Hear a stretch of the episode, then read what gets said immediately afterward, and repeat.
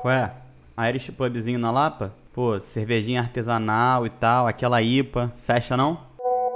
Na moral, Daniel, menor necessidade de gastar essa grana, brother. Vamos pro geleia mesmo, baratinho, cerveja geladona e pá. Cueca assim, cheque especial é pra isso, irmão. Bora lá que tem um tampão que você não gasta com AliExpress nem com pedaleira de guitarra, brother. Ô, campeão, desce aí uma saideira pra gente. Existe coisa mais decepcionante do que capas de jogos de Master System ou Mega Drive? Não é só do Master System. Tudo na década de 80 e 90, que era feito para crianças, tinha uma propaganda assim que era muito além do produto em si. Aqueles comerciais da estrela que passava entre os desenhos. Maluco, tu ficava piado demais, cara. Os carrinhos assim, porra, fazendo altas manobras, lançando míssil, explodindo explodindo o negócio, e aí tu enchia o saco da tua mãe, pô, quero, quero, aí comprava e brincar no tapete. Sabe? Maluco, era muito frustrante. Vem por aí. Também era muito louco do Master System do Mega Drive. Cara, eram umas cenas cinematográficas, né? Era, era dos brucutus, né, cara? Era, porra, Schwarzenegger, Stallone, essa galera toda, porra, Van Damme, cinema bombando dessa galera, né? Pra além disso também, você pegava ah, um jogo de, de navezinha, né? Você pegava a capa, era lá uma nave né, cinematográfica moderna, é. Era porra da Enterprise lá. Quando tu ia jogar era 3 pixels, tá ligado?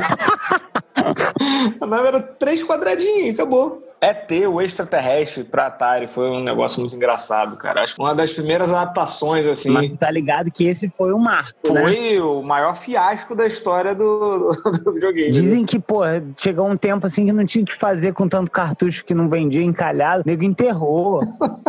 Porra, foi um prejuízo absurdo e tal. Tem uma série na Netflix, né? Um documentário na Netflix que fala sobre games, né? Sobre esse processo de construção, de, do início, né? É o GDLK? Exatamente. GDLK. Pô, eu achei maneiro, eu achei legal. Agora, isso que a gente tava falando é muito louco, né? Porque eu tenho vivido, assim, intensamente nesses últimos dias essa ideia de um consumo maluco sem um, um freio específico, saca? Porque tem todo esse lance da propaganda, né? E do que que o produto em si ele, ele te oferece, né? E, porra, sobretudo quando a gente era criança, agora talvez não seja o caso, mas quando a gente era criança, tinha toda uma propaganda extremamente voltada voltada para despertar esse desejo na gente, né? A gente via lá o carrinho na floresta, maluco, num barranco assim caindo e tal, e atirando e tal, e a gente, porra, isso não era o produto em si, né? Mas isso despertava algo na gente que era extremamente viciante não é a palavra, mas era Não é, mas é, né?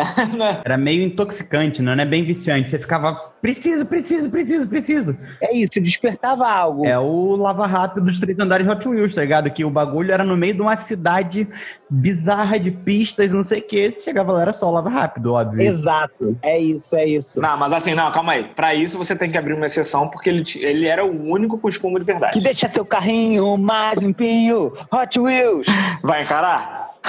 Propaganda infantil foi proibida, né? Para além da propaganda voltada para o público infantil, a parada fica mais foda por saber que a gente era hipnotizado por coisas que não eram para nossa faixa etária também, né, quando criança. Por exemplo, a gente ficava aficionado por um Manhattan Duster, né, que vendia naquele 011 1406, que nada mais é do que um espanador. Uma flat hose. Por que, que eu queria uma flat hose, entendeu? Não faço ideia, não, não cuidava da casa, não regava a planta, mas estava lá aficionado porque era foda de ver a propaganda, tá ligado? É, cara, essa mangueira era sinistra, né? Essa mangueira e aquela escada que vira um balcão, tá ligado? Porra, aquilo é, porra, divino, meu irmão. Até hoje eu quero. É, não, mas hoje em dia, todas essas coisas fazem muito mais sentido a gente querer do que na época, tá ligado? Agora a gente realmente quer e tem um propósito para isso. É, mas realmente, na época não fazia sentido algum. Mas a gente era influenciado pela propaganda. Aí, meu brother, traz outra cadeira pra mim ali, por favor. Essa daqui tá bamba, quase caí. Bebe do caralho, filha da puta. Fico pensando quanto isso é nocivo ao longo da vida, né? Quanto a gente vai estabelecendo essas ideias na, na nossa forma de viver, assim. Eu não tô no meu melhor momento financeiro, assim, da minha vida. Mas o meu cérebro não está muito se importando com isso, não, cara. Ele continua cedendo aos meus influências, assim, saca? E aí, porra, eu sei que é o pior momento da minha vida pra eu estar tá querendo comer no iFood. Mas chega um momento ali que eu penso, eu vou fazer comida agora agora, ou, porra, podia pedir um iFood rapidinho, né? Só pra, sabe? Eu fico pensando quanto esse tipo de consumo maluco que a gente faz, né? As nossas escolhas, eles são influenciados por uns fatores aí que estão muito longe da nossa consciência, saca? Ah. São umas paradas muito ternas, assim, a ponto da gente não estar atento, óbvio, que a tua condição atual financeira, como é que vai ser o teu orçamento naquele dia, sabe? É muito louco. É, que o iFood, ele funciona meio como a cachaça, né? Porque é, é um prazer que você vai ter ali, e aí você fica assim, você teve um dia foda, porra, você tá lá em cima, aí você, porra, vou pedir um iFood pra comemorar. Você teve um dia merda, você tá lá embaixo, você fala, porra, eu mereço um iFood pra ter uma felicidade hoje, tá ligado?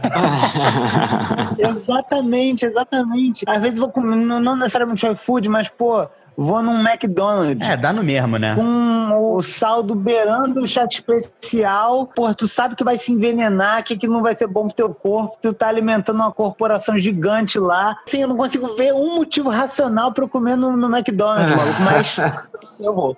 Pra além disso, né, eu acho que, de forma geral, a gente tá muito suscetível a, a um consumo totalmente supérfluo. Eu acho que tem muito a ver com. Todos esses alimentos são muito, tipo, hiper palatáveis. Então, tipo, eles trazem uma sensação boa no minuto, tá ligado? É aquela coisa de da recompensa imediata, que é aquele bagulho de rato de laboratório, tá ligado? Você bota ali, porra, a comida pra ele tocar a campainha, ele vai lá, toca a campainha, ganha comida, toca a campainha, ganha comida. E é isso, tá ligado? Já tá associado muito forte no nosso cérebro, no nosso inconsciente, no nosso consciente, o prazer que a gente vai ter com esse tipo de alimento. E aí o corpo busca o prazer o tempo todo, cara. E aí é isso, tá ligado? Eu acho que vai para além da ideia da comida. A comida é um exemplo muito objetivo, assim, né? Fica claro. Sim, sim. Mas eu acho que o consumo, de forma geral, ele traz isso. Ele tem esse, esse poder, né? Inebriante, assim, né? E, assim, eu tava me perguntando sobre isso. A impressão que eu tenho é que o consumo necessariamente redunda em frustração.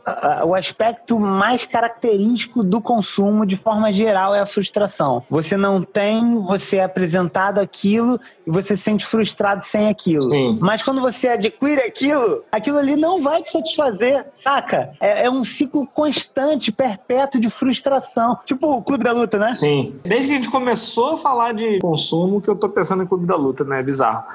o, o que você falou, né, me lembrou, assim, a galera que coleciona equipamentos de guitarra, né, cara? Você precisa de uma guitarra para você tocar guitarra. Aham. Mas aí você compra a sua guitarra e aí você fala assim, pô, para fazer determinado tipo de som, eu já tenho uma Stratocaster, mas uma Les Paul aqui para eu fazer um som mais no metal vai cair benzão. Aí você já começa a querer comprar a sua Les Paul. Aham. E aí depois você tem a Les Paul, você fala, pô, mas para tocar um jazzinho, né, cara, uma Telecaster, é... Às vezes tu nem queria tocar no metal agora. Um dia eu posso querer. Isso eu tô falando das guitarras. Quando você entra na parte de pedais, né, e efeitos, Aí acabou. já era. E tu vai emendando e a infinidade de opções que existem, né, e tal. Eu tive que abandonar os fóruns, cara. Pra mim, não dá pra ficar acompanhando. porque eu fico- Isso porque eu não, não compro nada. Eu já tive muito instrumento. Hoje em dia eu tô de boas. Até porque eu não, não tenho nem tocado, né? E ainda assim, quando eu vejo uma propaganda do pedal novo que faz um determinado efeito que me agrada muito, eu fico com vontade de comprar mesmo sabendo que eu não tô nem tocando, tá ligado?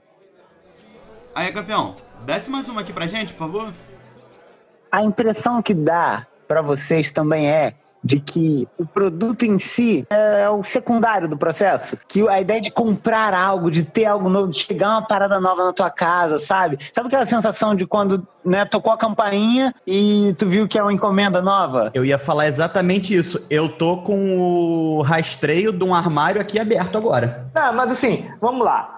Depende do item que você está falando também. Por exemplo, o Daniel comprou um armário. né? Ele precisa de um armário, né? Tipo, é uma necessidade, li- literalmente. Ele não pode deixar as roupas dele no chão. Agora, quando eu faço compras de pequenos itens supérfluos no AliExpress que eu compro? Agora nem tanto, mas houve uma época que a gente comprou vários, assim, a gente via era um negócio com preços absurdamente baratos, né, que se fosse- você fosse comprar em qualquer loja aqui ia ser 30 reais, eu comprava 30 centavos no AliExpress, sabe, umas paradas assim. Aí eu fui fazendo várias, várias, várias compras, e aí demora, sei lá, dois meses para chegar, a gente já esqueceu até que tinha comprado, e toda vez que tocava a campainha que era, ih, chegou um item, o que, que é mesmo, sabe? E de fato aí entra no que você falou, né? Prazer ali não era nem a porra do produto, né? Era o, de fato, a, a ter feito a compra e receber a compra ali e tal. Pois é, mas eu acho que isso vai além, né? né? Tem, é óbvio que não é exatamente a nossa realidade. O fato de você ir no shopping, você já viu essa ideia do pô, estou triste vou fazer compras, né? É o que o Daniel tá falando do iFood, né? É, isso é problemático, é. Tu tá lembrado daquela cena do Edward Norton no, no Clube da Luta, ele falando que tipo de aparelho de jantar me define enquanto pessoa, né?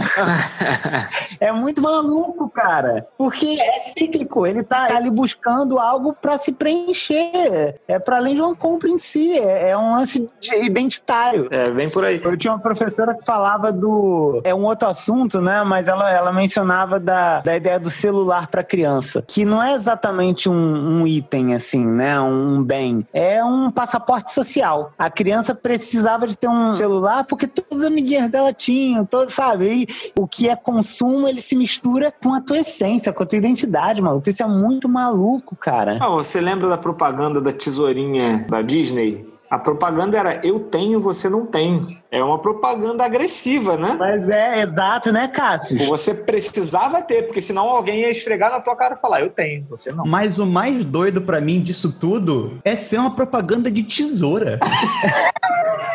Caralho, como assim, tá ligado? Não era uma tesoura, era uma tesourinha com a cara do Pernalonga. Era uma tesourinha totalmente diferenciada, assim. É só um objeto que corta. E aí, é o que você tá falando, né, do é, eu tenho, você não tem, de alguma forma já reflete aquela ideia de que quando você não tem, você não é. Ter tá ligado ao ser, né? Isso é muito surreal, brother. Isso é muito surreal. Mas eu não vejo maneiras de separar isso. Não, eu, eu, eu não acredito que essencialmente essas, essas instâncias estejam ligadas de alguma forma. É a, é a forma com que a gente conduziu nossa vida em sociedade que fez isso e agora eu não sei como separar. Por mais que racionalmente eu falo aqui, essa crítica que eu tô fazendo é um jeito de você cindir, né? Mas no meu dia a dia, porra, é tudo misturado. Eu ainda entendo a ideia do consumo como algo de identitário, querendo ou não, conscientemente ou não. É porque eu tô pensando aqui para além de uma sociedade mega capitalista que é o, o, que a gente vive hoje em dia, tá ligado? Eu tô pensando, tipo assim, uma sociedade pré-histórica, essas coisas assim. Se o cara tem, sei lá, uma pele para se aquecer, ele já é mais que os outros, tá ligado? Se ele tem uma caverna. É, o ter tá necessariamente ligado ao, ao poder, tá ligado? E não ao poder de eu posso, ao poder de ter o poder, entendeu? Entendo, entendo. Eu imagino que, que isso que você tem, tá falando tem algum sentido. Eu só acho que existem meios mais saudáveis de lidar com isso, de fazer essa relação entre ter e ser do que a nossa sociedade faz, né? A gente leva isso à enésima potência, né? A gente é um bagulho, né, segregatório quase, né? É assim, é que eu tô falando é que não vem só de um pensamento dos shoppings e do e-commerce, tá ligado? E de como a propaganda infantil influencia. Eu acho que é um bagulho muito mais fundo de, de questão de terras, de, de poder, de, de liderança, tá ligado? É, porra, é o Arara, irmão. Se a gente fosse coletor, sacanagem, né? Mas aí, cara, eu fico pensando como que pode sair disso? Porque eu não vejo uma saída, tá ligado? A gente vai ou você, tipo, aceita a frustração na sua vida, sei lá, tá ligado? Não, não, não vejo nenhuma boa perspectiva. Pô, a gente tem que entrar numa vibe budista, maluco. É aquela vibe da negação do desejo, né, cara? De, tipo assim, de fazer uma crítica ao desejo. Porque, assim, tem aquela ideia, né, de que você, quando tá vivendo algo bom, tá ansioso, porque aquele algo bom vai passar em algum momento. Então você já tá vislumbrando o momento que aquela, aquela felicidade, aquela paz, aquele prazer vai embora né? E quando você tá passando algo mal, tu tá ansioso porque, pô, tu quer que aquilo passe logo e aquilo tá te doendo e tal. Então, quer dizer, tem uma vibe no, nessa, nessa ideia do budismo que eu não entendo bem, eu tô só falando muito por alto, com perdão dos budistas que possam estar ouvindo a gente. A, a, aceitação de que tudo é passageiro e tal, e de que, porra, aquela dor que tá te afligindo agora, pô, é momentânea e você vai sentir aquilo. E é a aceitação de que aquele prazer que você tá sentindo também é momentâneo e ele vai embora um dia. Então, cara, é, é, um, é toda uma forma diferente de você configurar a tua vida, de você pensar as coisas, saca? Mas assim, a gente tá aqui numa orelhada absurda, tá ligado? Então o que eu vou falar aqui, eu não faço a menor ideia do que eu tô falando. Isso é um boteco, cara. Você fala o que você quiser. Tipo, você falou que o budismo é o não desejo, tá ligado? É você não desejar as coisas. Foi isso que você falou? É, algo nesse, nesse meio aí também muito sem, sem embasamento, né? Mas é isso, a ideia é essa, de você uma, pelo menos fazer uma crítica a essa ideia do desejo. É porque, cara, ao mesmo tempo, tipo assim, eu pensando, eu não sei se eu gostaria de, de largar a mão do desejo, porque também me traz coisas boas, tá ligado? Me traz bons momentos. O desejo, né, no Freud é o que te movimenta, né? É o que faz você viver, Na né? verdade, isso é mentira, né? O que o que movimenta a gente é preguiça e todo mundo sabe. Ah, é? Fale mais sobre isso. Preguiça que deu ao mundo as evoluções todas, né, O cara? controle remoto vem do cara que não queria levantar do sofá pra trocar de canal, né? Exatamente. A, a roda veio do cara que não queria carregar peso, né? Ah, entendo. O conforto, né, de forma geral. Preguiça e necessidade do conforto que moveu o mundo o tempo todo. É, e não deixa de ser um desejo. É, é desejo, é desejo, é. É verdade. De fato. No final você resolve desejo, né, cara? Então, amigo, eu vou querer um. Caralho, o que que é pão na coxa? Até a ideia do conforto é muito louco, cara. Eu fico pensando aqui, coisas que eu, por exemplo, tô- minha casa tá na hora de pintar. Tá zoadaça já, assim, de, sabe, mancha de mão, assim, saca? E aí eu poderia pintar minha casa. Eu não sei direito, mas eu poderia aprender, né? Minha descarga quebrou. E aí, pô, a primeira coisa que vem na cabeça é: vou chamar alguém pra consertar. Porra, mas eu tenho uma internet pra me ensinar como é que eu faço. Eu podia ir lá aprender, saca? No final, a descarga eu consertei. Faz um tempo e, porra, fiquei super orgulhoso. Mas a pintura na parede, eu não vou dar conta, eu vou, vou arregar na preguiça, saca? Eu podia não consumir, eu podia, porra, gastar essa grana em algo mais, mais útil, mas vou gastar. Ah, assim, é óbvio que quando você fala de, de pintura é algo mais técnico um pouco, né? É, Eu pintei a minha casa recentemente e, assim, o resultado, eu não vou dizer que tá ruim, mas só tá bom porque eu sei que foi um amador que fez, sabe? Tipo, tá bom pra quem fez e tá bom pra quem é, basicamente, né? Então, assim, não é porque. Não, não, não aconselho. Se você tiver condições de botar alguém para fazer um, um trabalho técnico, você bota. Se você tiver um pouquinho mais de disposição, e porque não é só a questão da disposição, você vai executar um trabalho que você não tem certeza se você vai fazer, pode ser que você gaste dois dinheiros, né? Um para fazer e um para refazer. Entendo, entendo. Então, assim, é, não, meu, meu conselho para serviços técnicos é que realmente você contrate alguém para fazer. Trocar uma resistência no chuveiro, um mecanismo de caixa acoplada de descarga, de boa. Né? Não, não é, não é mistério, não. Né? Mas tem algumas coisas que realmente você precisa chamar alguém para fazer. Mas lembrando que meu primeiro impulso foi chamar alguém pra trocar a minha descarga, ou foi trocar, chamar alguém pra trocar minha resistência. Eu acho que nós três aqui temos sempre o mesmo impulso que é falar com o Elcio, né? Ah, é, é É exatamente. mesmo, né?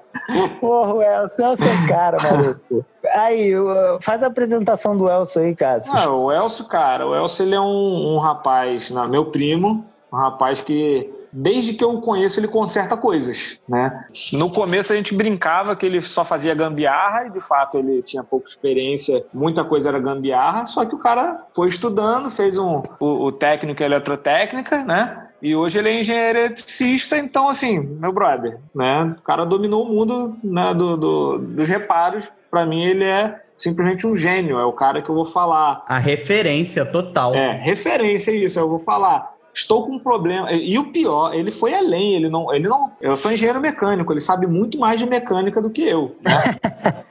É, tipo, tem muito mais vivência de fábrica do que eu. Então, assim, não é só porque ele é formado em, em- em- engenharia é, elétrica que ele só sabe de elétrica, não. Ele vai muito além disso. Então, assim. Na real, qualquer coisa ela faz. Não, não passa outra coisa pela cabeça senão pedir ajuda pro Elcio quando tem problemas técnicos, com qualquer coisa. Exato, é. De programação de, de computador né, a, a preparar um concreto. Instalação do bidê. Furar a parede. Qualquer coisa o Elcio faz, cara. É, o Elcio, na verdade, isso é um inferno na vida dele. Porque a gente, né, imagina que ele sendo esse tipo de referência, tudo que ele não quer na vida dele é que as pessoas né, lembrem dele nesse momento. Mas já, era, você está amaldiçoado. Todos chamamos, mas você está amaldiçoado. É aquela situação. O Elcio, ele não gosta de fazer esses serviços profissionalmente, né? Não é o que ele curte fazer da vida. A gente, se pudesse, pagava, porque ele é o nosso cara de confiança para qualquer coisa. Exato. Mas ele simplesmente não quer. Então acaba que vira um pedido de favor, né? Já que ele não quer receber. E aí vira um inferno. Esse é o problema. Se ele tivesse a fim de trabalhar com isso, a gente pagava. E ia ser isso aí. Mas ele, ele não gosta dessa, dessa vibe. Ele ia ficar rico. Você sabe o que comentamos no, no último episódio? Que a Vitória poderia ter trocado de carro na época que a gente frequentava bares? Né? O Elcio poderia ter comprado três carros, né? se ele cobrasse da gente tudo que a gente pede pra ele. Exato, exato. O Elcio é um homem à frente do seu tempo. A gente tá falando de consumo aí e o Elcio tá aí, porra, um cara extremamente útil nessa sociedade não trocou de carro. O mínimo que a gente pode fazer agora é tomar uma aqui em homenagem ao Elcio. Aí, campeão, desce mais três aí e pode trazer uma pro Elcio.